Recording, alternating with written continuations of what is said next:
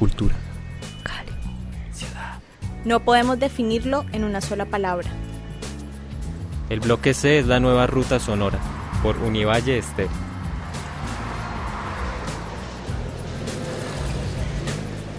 Una vez más les damos la bienvenida a Bloque C, el espacio radial de la Escuela de Comunicación Social de la Universidad del Valle que llevamos a ustedes a través de la estación radial Univalle Estéreo y a través de nuestras plataformas de podcasting, Evox y Castbox. Hoy vamos a invitarlos a caminar por la expresión sonora a través de distintos formatos sonoros experimentales, periodísticos y de ficción. Para nuestros nuevos oyentes, les contamos que este es un espacio que se construye con la producción sonora desarrollada en el taller de radio del programa de comunicación social de la Universidad del Valle, aquí en Cali, en Colombia. Hoy vamos a visitar uno de los espacios de rumba más tradicionales de Cali Vamos a indagar sobre las ideas que sobre el amor y el desamor tienen los jóvenes. Haremos una inmersión distópica por el universo sonoro de Blade Runner. Haremos también un viaje por la ruta del oro ilegal.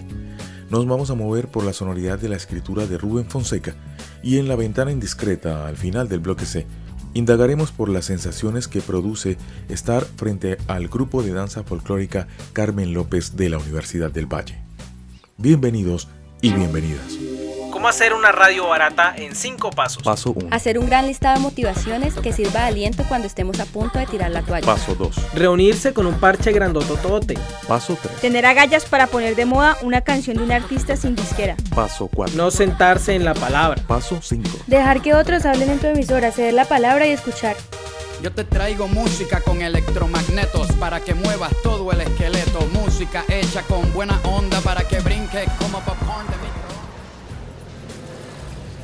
Comenzamos nuestro recorrido por esta nueva ruta sonora con un box pop creativo, un formato que técnicamente se construye a partir de una o varias preguntas generadoras y luego adelantamos un montaje que lo convierta en una pieza polifónica pero unitaria.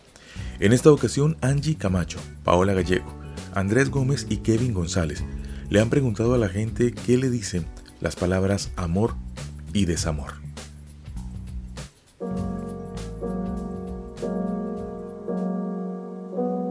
Para vos, ¿qué es el amor? Eh, amar es como.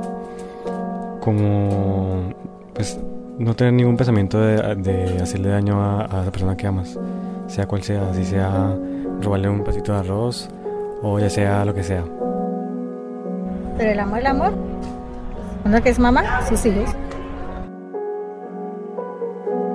Yo creo que el amor es el elemento que nos salva. Estar eh, enamorado, o por lo menos, caminar el, camino del amor, es lo que nos distancia de la nada. el sentimiento de aprecio, no tanto con nosotros, sino como con uno mismo, ¿no? Hay que primero amarse a sí mismo para poder compartir amor con otras personas. De resto sería algo nefasto amar a otras personas no amarse a sí mismo. El amor para mí es un sentimiento que todos los humanos expresamos por alguien. Eh, también es cuando una persona quiere a otra persona y se vuelven más que amigos. El amor es Dios. Para mí, ¿qué es el amor? Es la palabra más corta casi del castellano, pero la que más contenido tiene. Pensaría que es algo que es muy visceral y que sucede día por medio, porque no siempre uno está en sintiendo amor.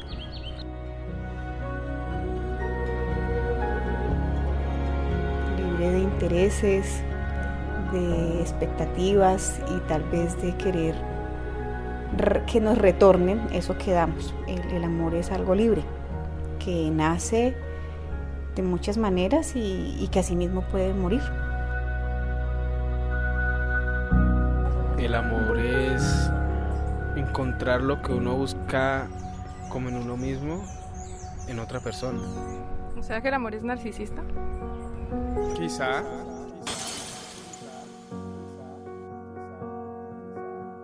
Para vos, ¿qué es el amor? No, me cagaste. Es algo que personalmente en ocasiones no quisiera que existiera. que uno no le traiga a nadie más, que uno no... O que si es una atracción, se quede una atracción, pero nunca se llegue al amor. Porque una vez que estamos enamoradas, morimos. ¿Y el desamor? El desamor es, es el estado natural del ser humano.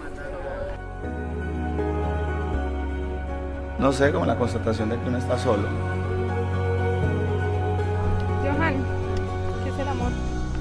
No me importa. No sé qué es desamor. ¿Qué es desamor? O sea, ¿cómo, cómo lo explicas? ¿Dejar de querer a alguien? Es no que es no es no querer a los demás y no querer y no querer tener una relación estable. ¿Yo? A nadie. A mi mamá,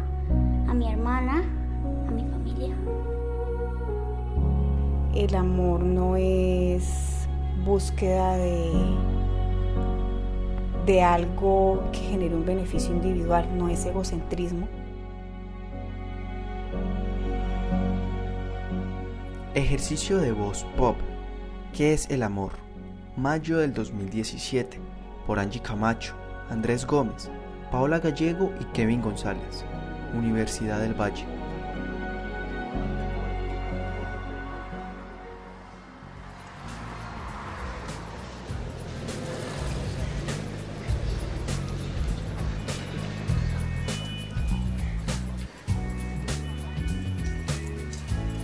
Ahora en el bloque C continuamos con un formato más de corte narrativo experimental, la crónica urgente. Vamos a recordar un triste capítulo de la historia de la ciudad, cuando en febrero del año 2006 grupos al margen de la ley hicieron explotar una carretilla bomba. Recordamos a los oyentes que no son de este contexto que en Cali una carretilla es una carreta alada por un eh, animal, llámese un caballo, llámese un burro, llámese una mula. Esta carretilla bomba se hizo explotar en las instalaciones de la Policía Metropolitana, en un momento en el que Cali era asediada por actos terroristas desde distintos frentes de la lucha armada ilegal. Escuchemos este trabajo desarrollado por Fabián Erazo y Alexander Bastos, basado en una crónica escrita por Óscar Alexander Zuluaga para la revista Ciudad Vaga.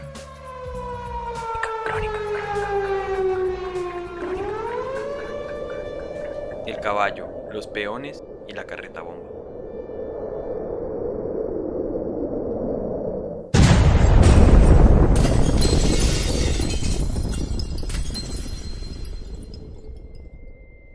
Un estruendo y un temblor arremeten contra las casas e inquilinos del barrio Ciudad Modelo. Los que se levantan del suelo y no de la cama. Los que salen de casa no a trabajar sino a ver qué pasó. Sus miradas nubladas y en sus oídos retumba un chiflido estridente. Los corazones palpitan ante la angustia de no saber qué ocurrió.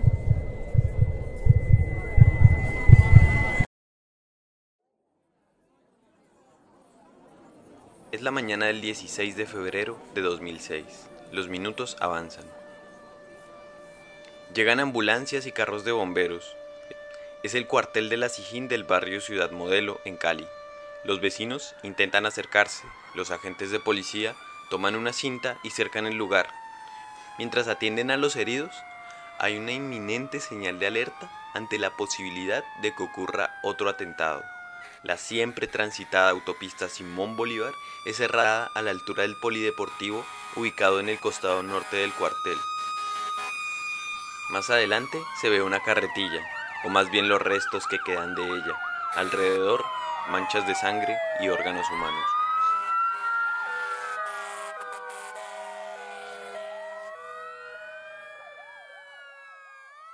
La sangre es de Octavio Tavares, de 65 años, quien salió esa mañana acompañado por su hijo Víctor Hugo Tavares, de 21 años. Iniciaba con su padre una importante jornada de rebusque, pues se hallaba en el afán de reunir 5 mil pesos que le permitieran llevar a su esposa, Ana Xiomara Salazar, de 22 años, y a su cuarto hijo, nacido el día anterior, desde el hospital hasta su casa.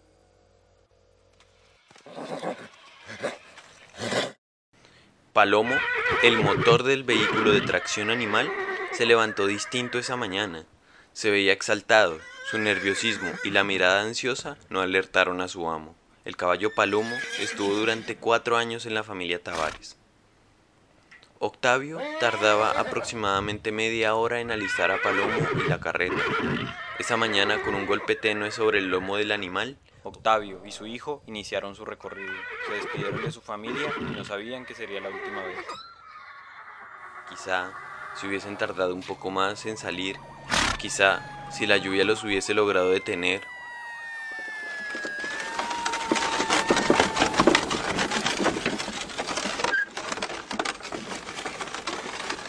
El recorrido fue el de siempre, la autopista Simón Bolívar.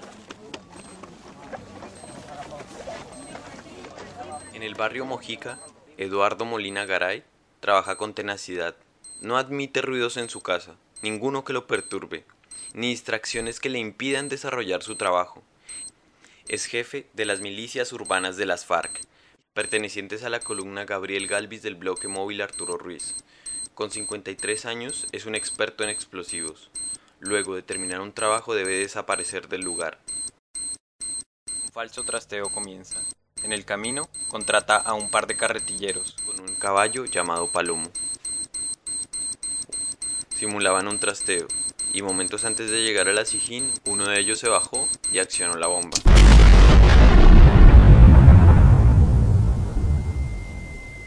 Luego se supo que fue Carlos Quiñones, bajo las órdenes de Molina, quien activó la bomba con un control remoto, un cilindro con 5 kilos de amonal. Aquel contenedor acabó con la vida del carretillero, su hijo y Palomo, el caballo de la familia Tavares.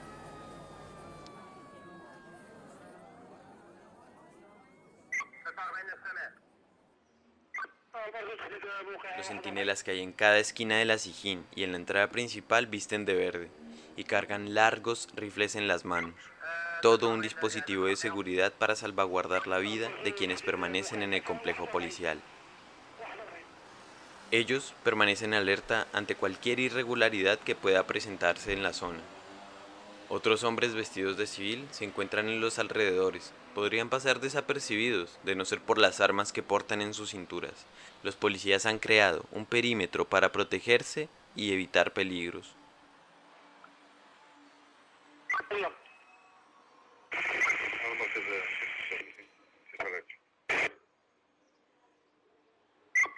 A las 6 de la tarde cambian de guardia. Realizan un recorrido de 100 metros sobre la vía ubicada frente al complejo de seguridad y cierran la calle con una reja de tubos gruesos pintados de verde. La autopista permanecerá sin flujo vehicular durante 12 horas, hasta que empiece el tráfico de los residentes del sector que se dirigen a trabajar o a estudiar. Los vehículos, motos y bicicletas que van de norte a sur comienzan a desviarse hacia una vía alterna que les permita avanzar. Muchos pasan sin preguntarse por qué tienen que hacer eso. ¿La memoria se perdió o el hecho fue naturalizado? Solo lo sabremos de la boca de quienes lo vivan, cuando algo similar vuelva a ocurrir.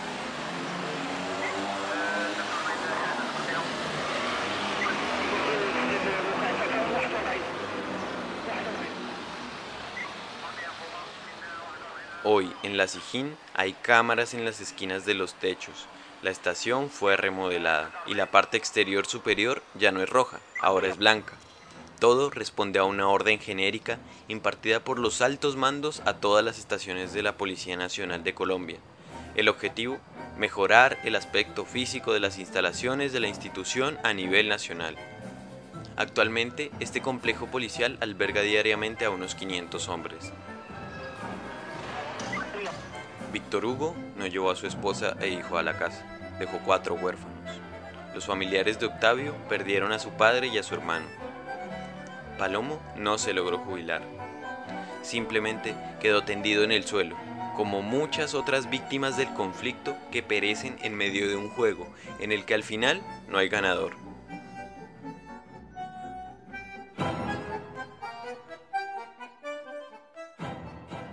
Costado derecho de la edificación, en la parte de enfrente, aún se puede ver un charco de agua, producto de la fuerte lluvia de días pasados.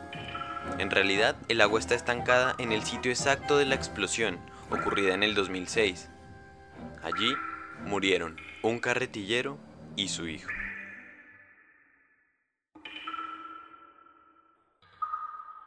Crónica Urgente, realizado por Fabián Erazo y Alexander Basto, basado en el texto La muerte del caballo y los peones de Oscar Alexander Zuluaga.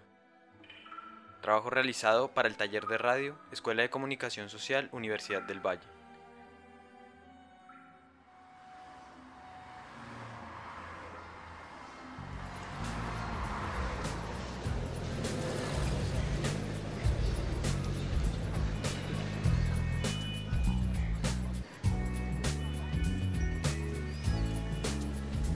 Hagamos un cambio de frente y metámonos en los terrenos de la experimentación sonora. Hoy vamos a escuchar una fotografía sonora. Este formato consiste en escoger una imagen gráfica y traducir las sensaciones y evocaciones que ésta le produzca al artista en sonidos que dan vida a una nueva obra.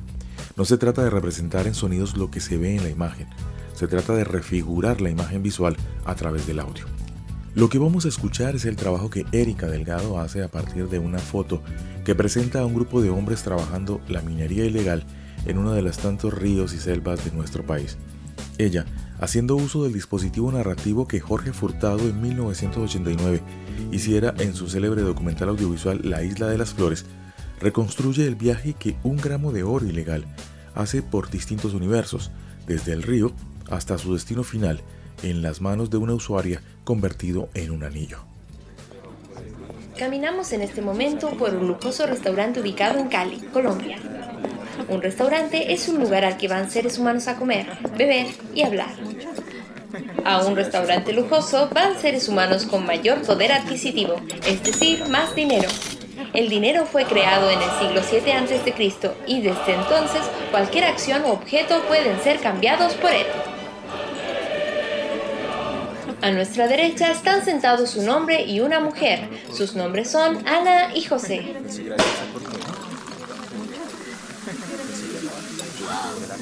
¡Ay, por Dios! Ana acaba de encontrar un anillo en su champaña. El anillo de diamantes es el símbolo tradicional del compromiso. Según el Código Civil colombiano, el matrimonio es un contrato por el cual un hombre y una mujer, en este caso Ana y José, se unen con el fin de vivir juntos, procrear y ayudarse. El anillo que José le regaló a Ana fue cambiado por dinero hace tres días, dinero que José cambió por sus servicios como cajero en un banco. Un banco es un lugar en el que seres humanos como Don Carlos almacenan su dinero. Don Carlos es el dueño de una joyería en la que venden pulseras, cadenas, aretes y anillos.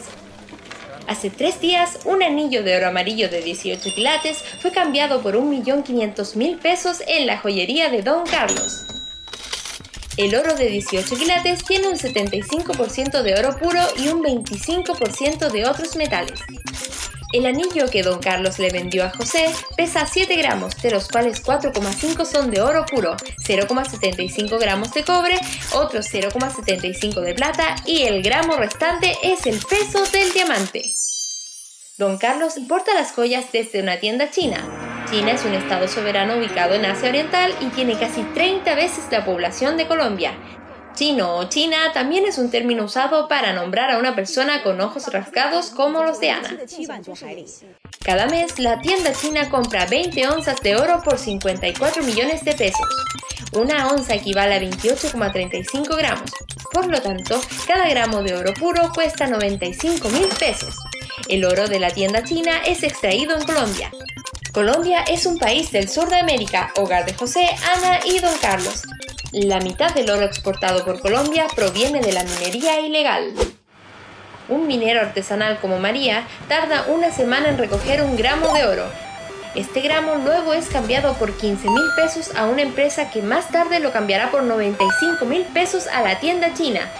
María logra reunir al mes entre 4 y 5 gramos de oro, es decir, entre 60 mil y 75 mil pesos que luego cambiará por alimentos y servicios. Para el anillo de Ana se necesitaron 4,5 gramos de oro que la empresa colombiana cambió a María y a otros mineros por 67 mil pesos y que luego la tienda china compró por 430 mil pesos. La tienda china fundió el oro y diseñó el anillo de Ana y luego lo cambió por un millón de pesos. Hace dos meses, don Carlos compró por internet 25 anillos de oro y entre ellos el anillo de Ana.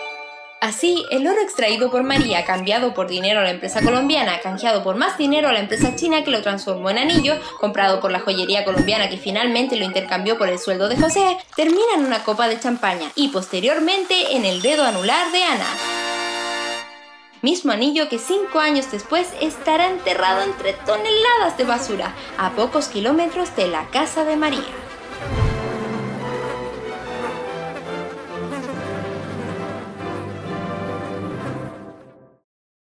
Fotografía sonora, realizada por Erika Delgado Saavedra. Narración, Estefanía Rojas Phillips. Radio, Géneros y Lenguajes. Escuela de Comunicación Social, Universidad del Valle. Octubre del 2014.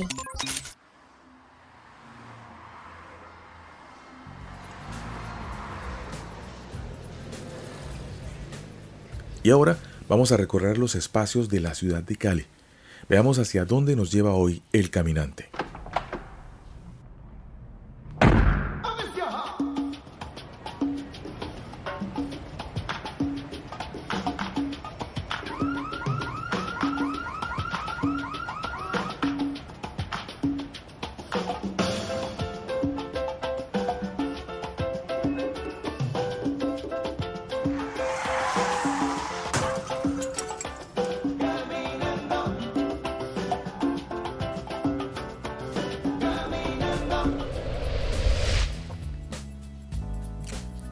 Barrio obrero es uno de los espacios más tradicionales de Cali. Unos lo relacionan con la pasión por el América, uno de los equipos de fútbol profesional de esta ciudad. Otros recuerdan que en antaño era el barrio de las zapaterías artesanales. Otros lo identifican como el espacio de los talleres y lavaderos de carros. Y otros más lo hemos convertido en nuestro tema central para escribir nuestras historias en la literatura urbana. Pero sin duda la gran mayoría de rumberos saben que la buena música y los mejores bailadores están en las calles de este barrio ubicado en la Comuna 9 de Cali, en el centro de la ciudad. Daniel Saya, Manuela Riveros y Alejandra Galvez se fueron hasta la esquina de la carrera novena con calle 23 para dejarnos escuchar cómo suena el chorrito antillano, el espacio que recuperó una de las grandes tradiciones de la rumba en Cali, el lunes del zapatero.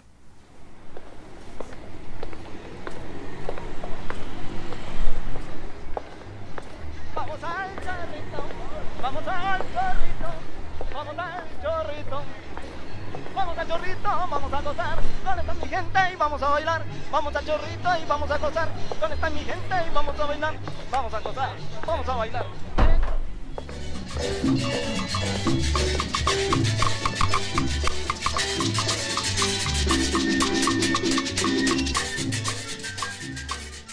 Les informamos además que aquí en la parte de se encuentra el popular Wilson con su material discográfico que él profesionalmente lo ha escogido. Tiene sus sus recuerdos, lleven sus CDs, que él los atiende aquí con mucho gusto, muy amablemente. Seguimos rumbeando popularísimo Mojarra con este tema que dice así, en la número uno del barrio obrero, Chorrito Antillano, va para esa.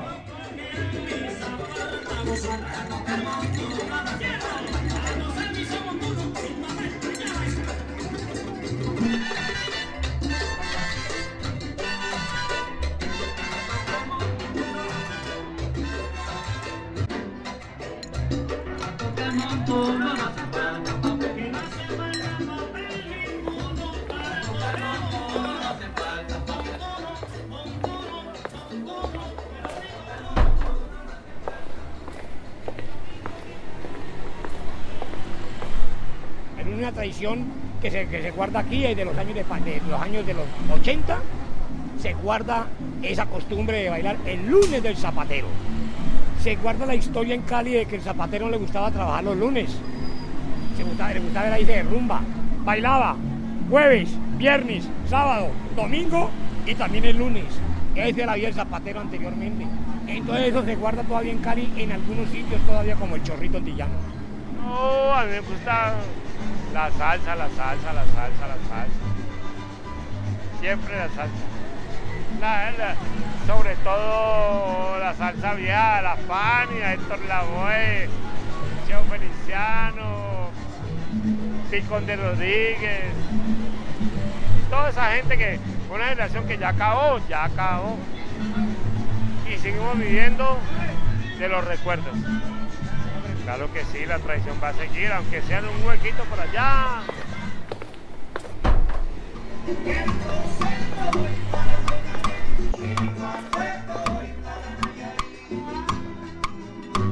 Si tú te vas a, a través de la historia, o sea, nosotros somos, nosotros los de Buenaventura y la costa del Pacífico, somos los más negros de todos los negros que hay en Colombia. Entonces tú nunca encontrarás otro negro, el negro del interior, el negro de Cali, Puerto Tejada, nunca jamás, nunca, jamás en su ADN sentirá África por dentro como los de Buenaventura. Entonces, Hablar por la voz.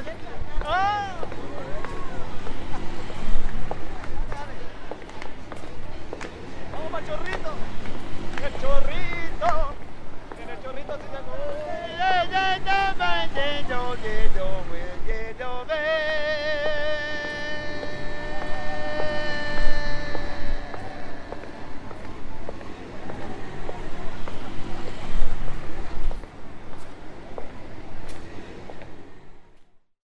Paisaje sonoro del Chorrito Antillano. Realizadores Alejandra Galvez, Manuela Riveros, Daniel Saya.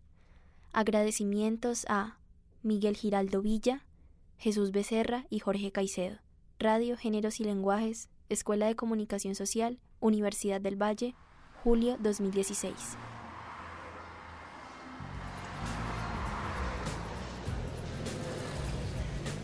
En esta segunda etapa del bloque C y en el marco de lo que denominamos el taller, vamos a darle paso a una ficción sonora. En esta ocasión dentro de lo que conocemos como la adaptación radiofónica.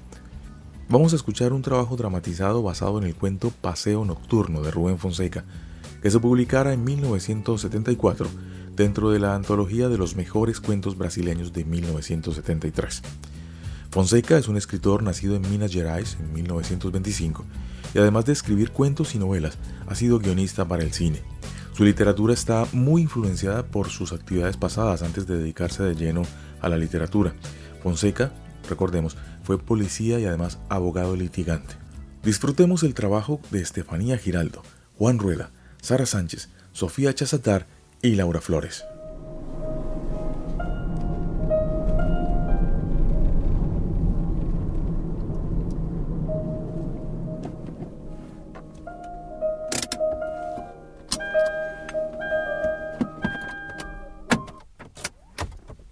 Bueno, en un rato nos vemos.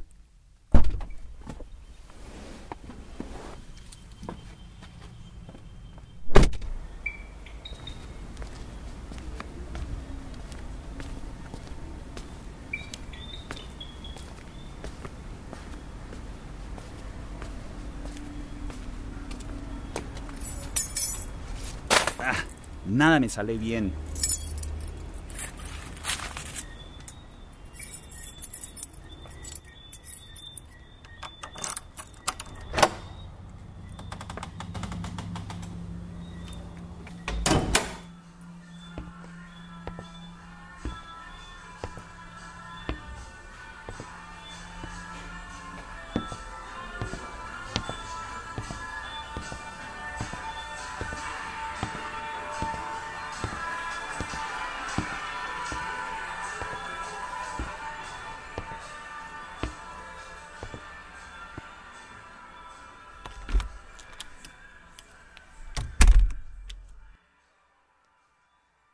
¿No vas a soltar el maletín?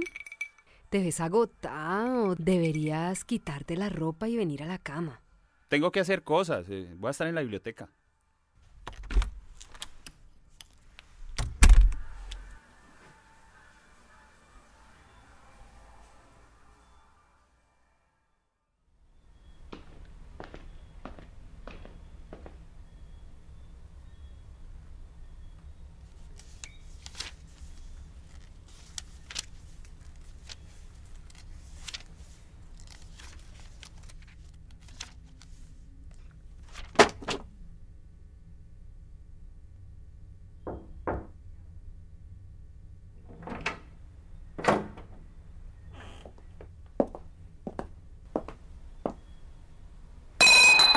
Ya llamo a Teresita para que venga y limpie. ¡Teresita!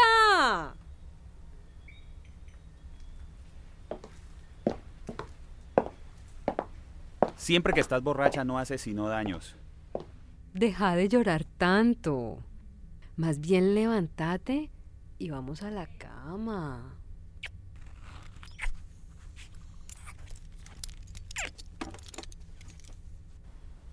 Dile a Teresita que sirva la comida. Tengo cosas importantes que hacer. ¿Quién está en la casa? Ah, siempre es lo mismo. Nunca querés nada. Siempre estás ocupado.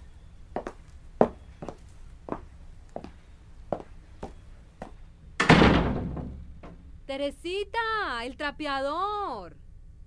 Ay, Dios mío, siempre lo mismo en este circo. Dame paciencia, señor. ¿Qué pasó ahora? Don Roberto, ya está la comida servida.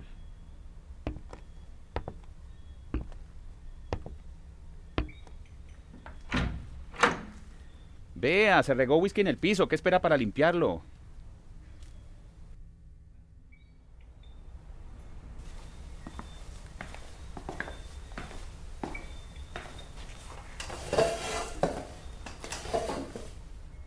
¿Qué tal estuvo tu día, princesa?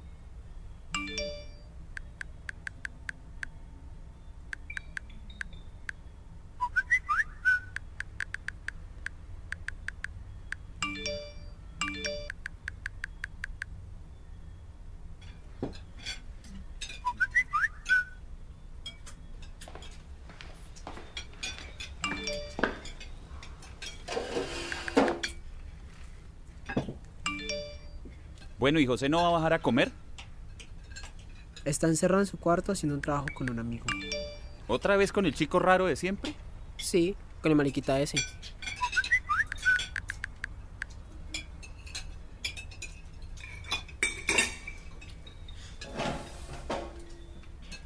Bueno, ¿alguien quiere venir a dar un paseo como lo hacíamos antes?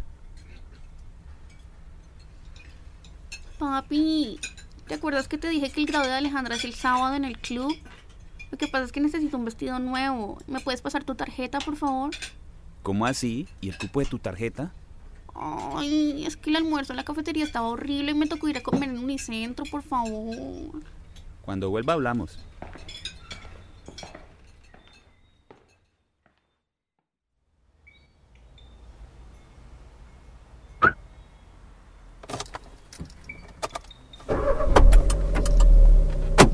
Las 8 y 12 seguimos desde nuestro programa Paseo Nocturno, transmitiendo lo mejor del rock clásico en inglés. Con la siguiente canción recordaremos a David Bowie. Los dejamos con Starman.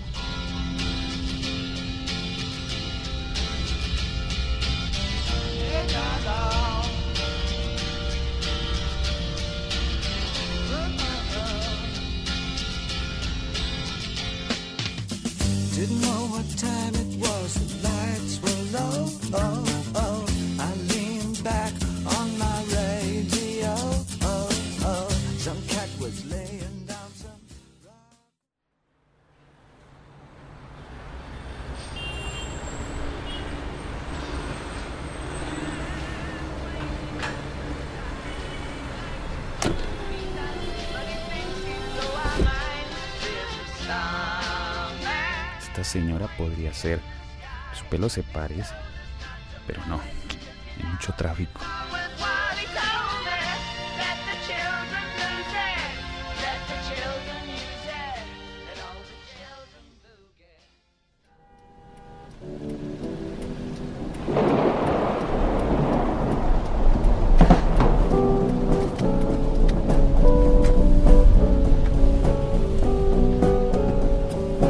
Aquí podría ser, pero no, no, no, no se parece. No, no, aquí no.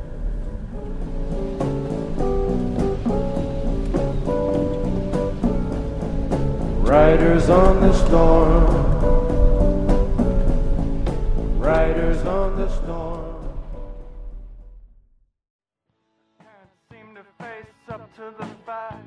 Es ella. Es, es ella. Es, esta tiene que ser. Es igualita.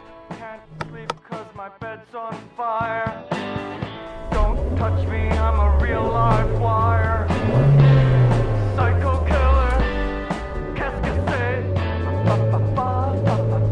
pop, pop.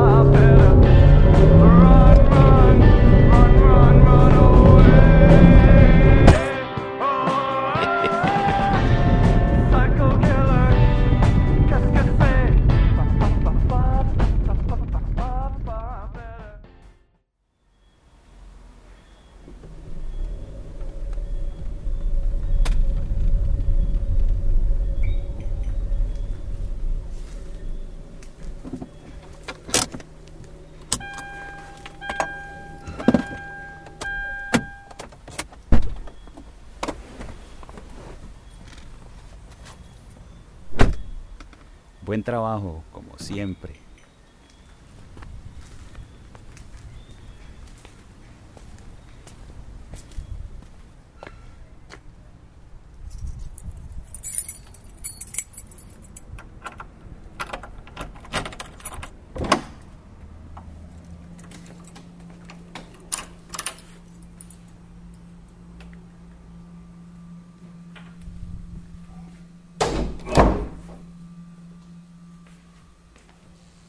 Es hora de ver a las 10 criaturas más buscadas del planeta en nuestra cuenta regresiva para encontrar al ¿Cómo te fue, pa? Ven y siéntate con nosotros. Muy bien, hijo. Como siempre. Qué bueno, pa. Espero volver a acompañarte. rápidos y los muertos. Cuando los animales peligrosos se llevan a lo más extremo. Adaptación sonora, cuento Paseo Nocturno, de Rubén Fonseca. Dirección, Estefanía Giraldo. Guión, Juan Rueda. Casting y montaje, Laura Flores. Producción, Sara Sánchez. Sonido y música, Sofía Chazatar. Reparto, Padre, Germán Toro. Madrastra, Ana María Díaz. Hija, María del Mar Leap. Hijo, Julián Palacios. Teresita, Nubia Valencia. Agradecimientos a Juan Carlos Mora, César Torres, Jorge Caicedo y Elier Hernández. Escuela de Comunicación Social, clase Radio, Géneros y Lenguajes. Universidad del Valle, diciembre del 2016.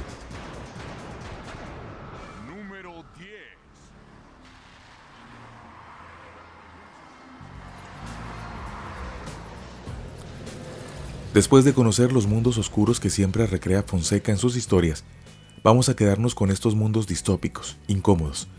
Vamos a cerrar el bloque C con un audiofilm, es decir, con un ensayo sonoro fílmico, un ensayo sonoro a partir de la observación de una película. En el año 1982 presenciamos uno de los grandes clásicos de la cinematografía de ciencia ficción y una de las grandes propuestas que intentan predecir el futuro distópico para la humanidad. Hablamos de Blade Runner, la película de Ridley Scott, protagonizada por Harrison Ford, Sean Young y Rutger Hauer. Vamos a escuchar la interpretación sonora de este clásico que relataba la historia de un ex policía en el siglo XXI, es decir, en este siglo, y que se enfrentaba a androides autoconscientes que buscaban a su creador. Escuchemos Cazador de Soñadores, una producción del año 2014 de Juan David Ramírez y Clive Rincón.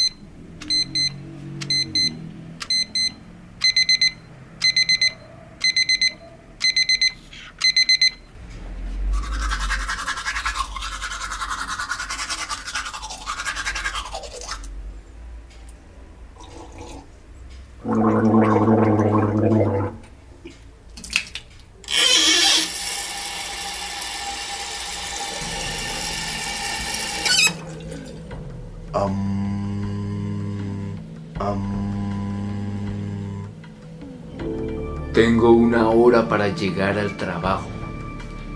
Me espera el examen psicotécnico. Tengo una hora para llegar. Una hora para llegar. Una hora para llegar. Una hora para llegar. ¿Quién eres?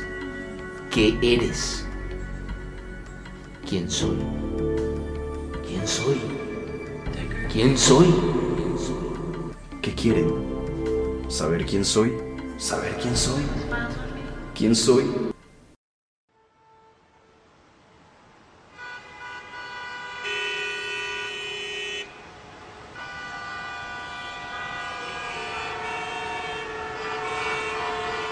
Sutanito, consultorio 388. Julanito, consultorio 395. Perencejo, consultorio 509. ¿Quién? ¿Quién eres? Aquí y ahora. ¿Qué soy? Aquí y ahora. Aquí y ahora. Ahora. Nombre. Estado civil. Número de hijos. Perencejo. Unión libre. Tres hijos. ¿Cuánto le queda de su salario luego de pagar las deudas? Poco. Por ello aplico el ascenso. Para mejorar. Ascenso. Para mejorar. Mentira. Estoy lleno de deudas. ¿Qué piensa de su actual empleo? Soy feliz. Sostengo mi familia. A poco tendré crédito para una vivienda. No te creo. ¿Quién eres? ¿Quién eres? ¿Qué piensa de su actual empleo?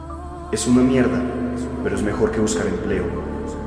Es una mierda, pero es mejor que buscar empleo. Es formidable. Aplico mis estudios y puedo seguir progresando. Un ladrón de dos metros de altura degüella a una anciana para despojarla de la tarjeta del transporte masivo. ¿Y ahora qué? A las preguntas conteste sí o no. Si usted no lo ve en las noticias, ¿existió el homicidio? Sí. Si es testigo, ¿le cobraría su parte al ladrón y o cobraría recompensa por informar a las autoridades? No. ¿Contaría a sus amigos que el ladrón pasó por su lado? Sí. ¿Quién eres? ¿Quién eres? Aquí y ahora. ¿Qué soy? Aquí y ahora. Aquí y ahora. ¿Cómo se siente? Bien. Caminando por el filo de la navaja. Espero no cortarme. En este caso, tengo dos opciones.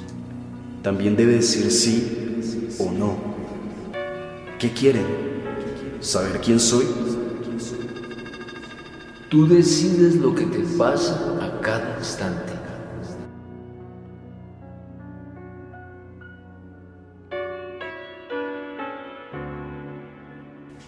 Diga una razón por la que yo deba aprobar su examen psicotécnico. Yo soy el hombre para este empleo.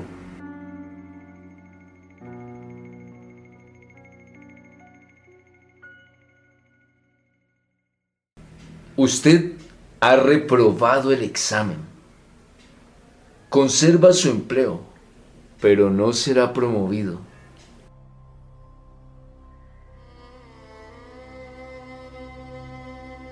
¿Quién soy? ¿Quién soy? ¿Quién soy? Aquí y ahora. ¿Qué soy? Aquí y ahora. Aquí y ahora. Ahora.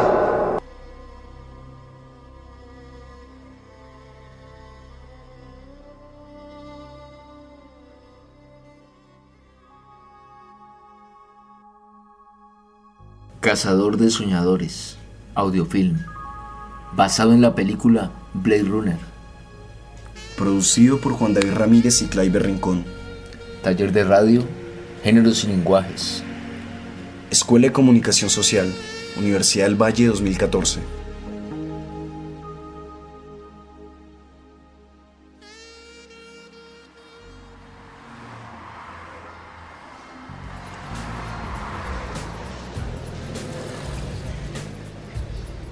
Llegamos al final de Bloque C, pero no se despeguen de este canal sonoro, porque en contados segundos damos inicio a un nuevo capítulo de La Ventana Indiscreta, una producción sonora surgida en el marco del proyecto de investigación-creación, dirigido por el profesor José Leap y adelantado por un equipo de egresados y estudiantes de la Escuela de Comunicación. Hoy La Ventana Indiscreta indaga por las percepciones que los públicos expresan en torno al trabajo del grupo de danza folclórica Carmen López de la Universidad del Valle. Por ahora, cerramos el bloque C, una producción del taller de radio de la Escuela de Comunicación de Univalle. Les habló Jorge Caicedo.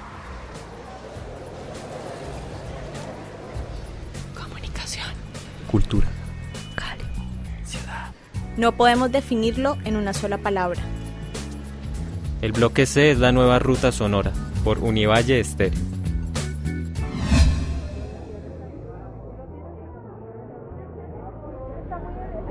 Arte, teatro, música, literatura, cine.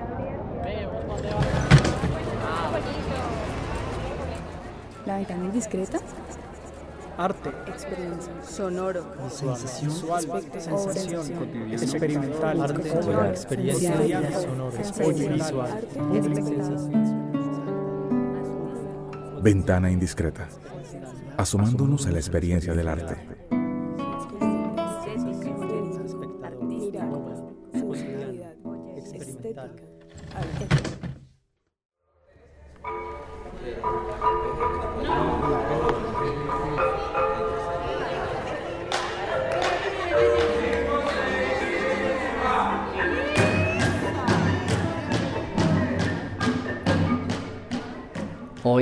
Es un sábado del mes de diciembre. Me encuentro en la presentación artística del grupo representativo de danza folclórica Carmen López de la Universidad del Valle.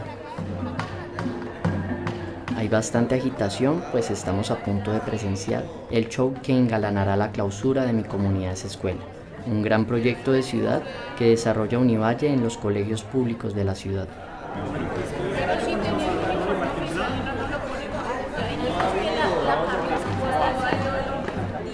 Estoy entrando al gran auditorio 5 del campus universitario, el mismo del cineclub y de las asambleas estudiantiles. Son las 9 de la mañana y los asistentes, niños y adultos, vamos tomando asiento mientras cada quien especula acerca de lo que encontraremos en esta función. Leida Calvo. Yo tengo 70 años. Mi nombre es Michelle, Michelle Córdoba y tengo 12 años. Soy Juan Camilo Batallo Rutia, tengo 18 años. Pues lo bonito.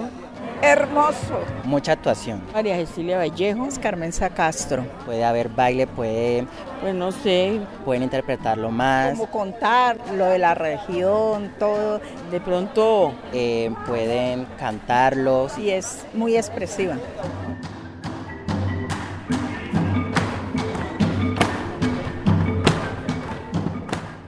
La alegría y las expectativas también se vivieron el día de ayer, a eso de las 7 de la noche.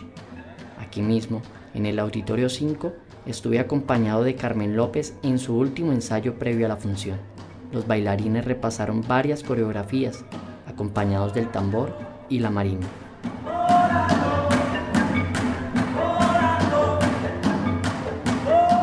Aproveché para conversar con Emerson Castañeda, director del grupo Carmen López, y mientras me compartía parte de su experiencia en la danza, me dio algunos adelantos de lo que encontraremos en esta función de hoy. Bueno, la idea es eh, presentar lo que son nuestros valores culturales que se pueden ver a través de lo que es la danza, lo que es la música y el colorido del vestuario.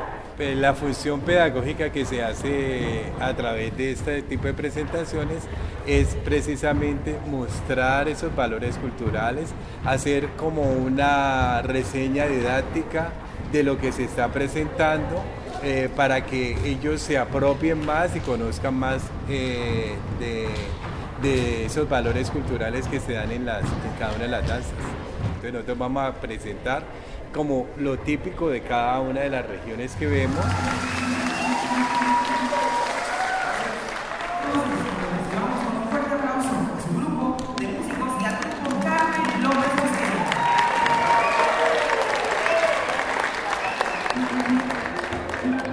Entonces, ya como dijo Sara, vamos a presentarle una de las danzas más representativas de nuestro folclore, de nuestra región del Pacífico Sur, que es el curulao. Esa, la temática del curulao es el enamoramiento. El hombre trata de enamorar a la mujer, de conquistarla a través del coqueteo con el pañuelo, con el sombrero y el zapateo.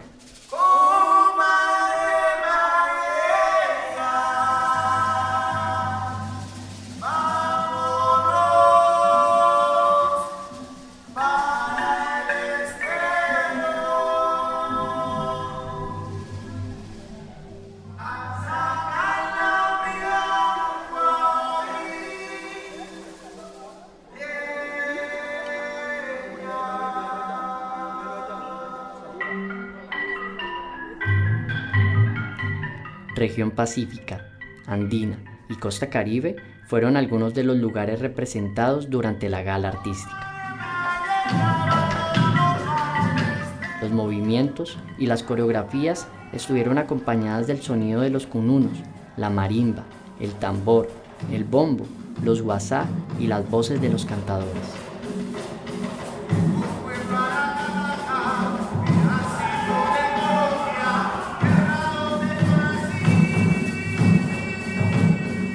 Los zapateos en el currulao, los coqueteos en el bambuco y las velas encendidas en la cumbia nos hicieron levantar del puesto para seguirles el ritmo entre aplausos. Con el paso de las coreografías, sonrisas fueron brotando en el público. Algunos, más desinhibidos, acompañamos las melodías con meneos de cadera, con pequeños zapateos en el puesto y uno que otro con arengas y festejos.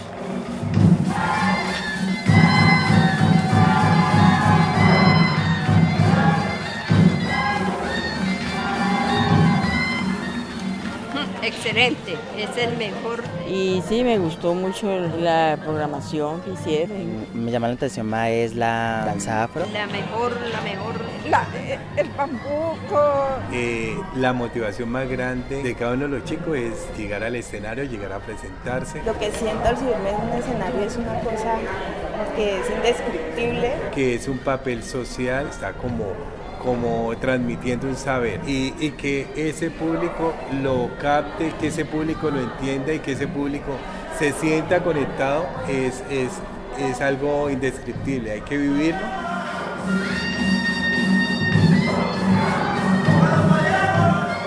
Encanta mucho y la verdad me gustó mucho cómo, la, cómo interpretaron. Pues la, la orquesta, cantan muy bonito. Me fascinó, me fascinó. Y el baile y las danzas también muy bonito. Sí, me recuerda cuando yo era niña que bailaba también la danza, la cumbia. No, se me olvidó que, que estaba, me olvidé de, la, de todo lo que hago en la casa. Me distraje. Alegría, se siente uno como joven. O sea, le incita a uno como a que uno como que uno se meta pues. Yo, le dio ánimo a uno, le dio ánimo. Sí, despertó ánimo. Me evoca eh, mucha berraquera, ¿no? Porque la danza siempre cuenta una historia. Hermoso, claro que yo soy como buena caleña en la salsa. Pero cuando yo oí la cumbia me provoca para mí a bailar ahí, pero no, no. Que las danzas folclóricas son necesarias para poder hacer esa memoria histórica como pueblo colombiano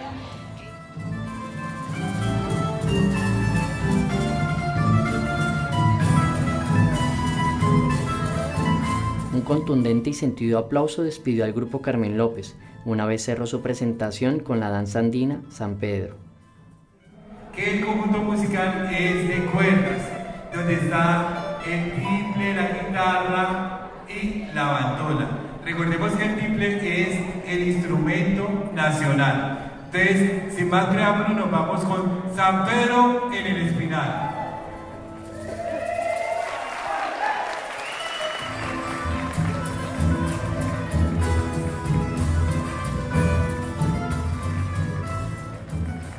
El mediodía llegó al campus universitario. La gente poco a poco se fue retirando con una sonrisa marcada en sus rostros. Yo, en cambio, decidí quedarme otros minutos más en mi puesto, recordando el ritmo de la marimba que contagió el alma pacífica en este auditorio.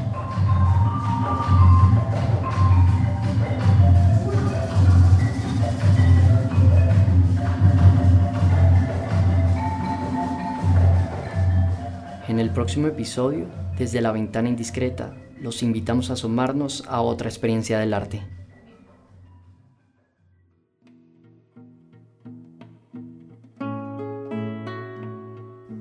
Ventana indiscreta. Asomándonos a la experiencia del arte. Investigación y dirección ejecutiva, José Leab. Coinvestigación y dirección de la serie radial, Jorge Caicedo. Investigación en campo, Laboratorio de Creación en Comunicación, CREACOM. Guión y realización, Adriana Jacanamejoy y David García. Coordinación de la producción general, Julián Hernández. Asistencia de producción general y producción de campo, Aura Camila Lema.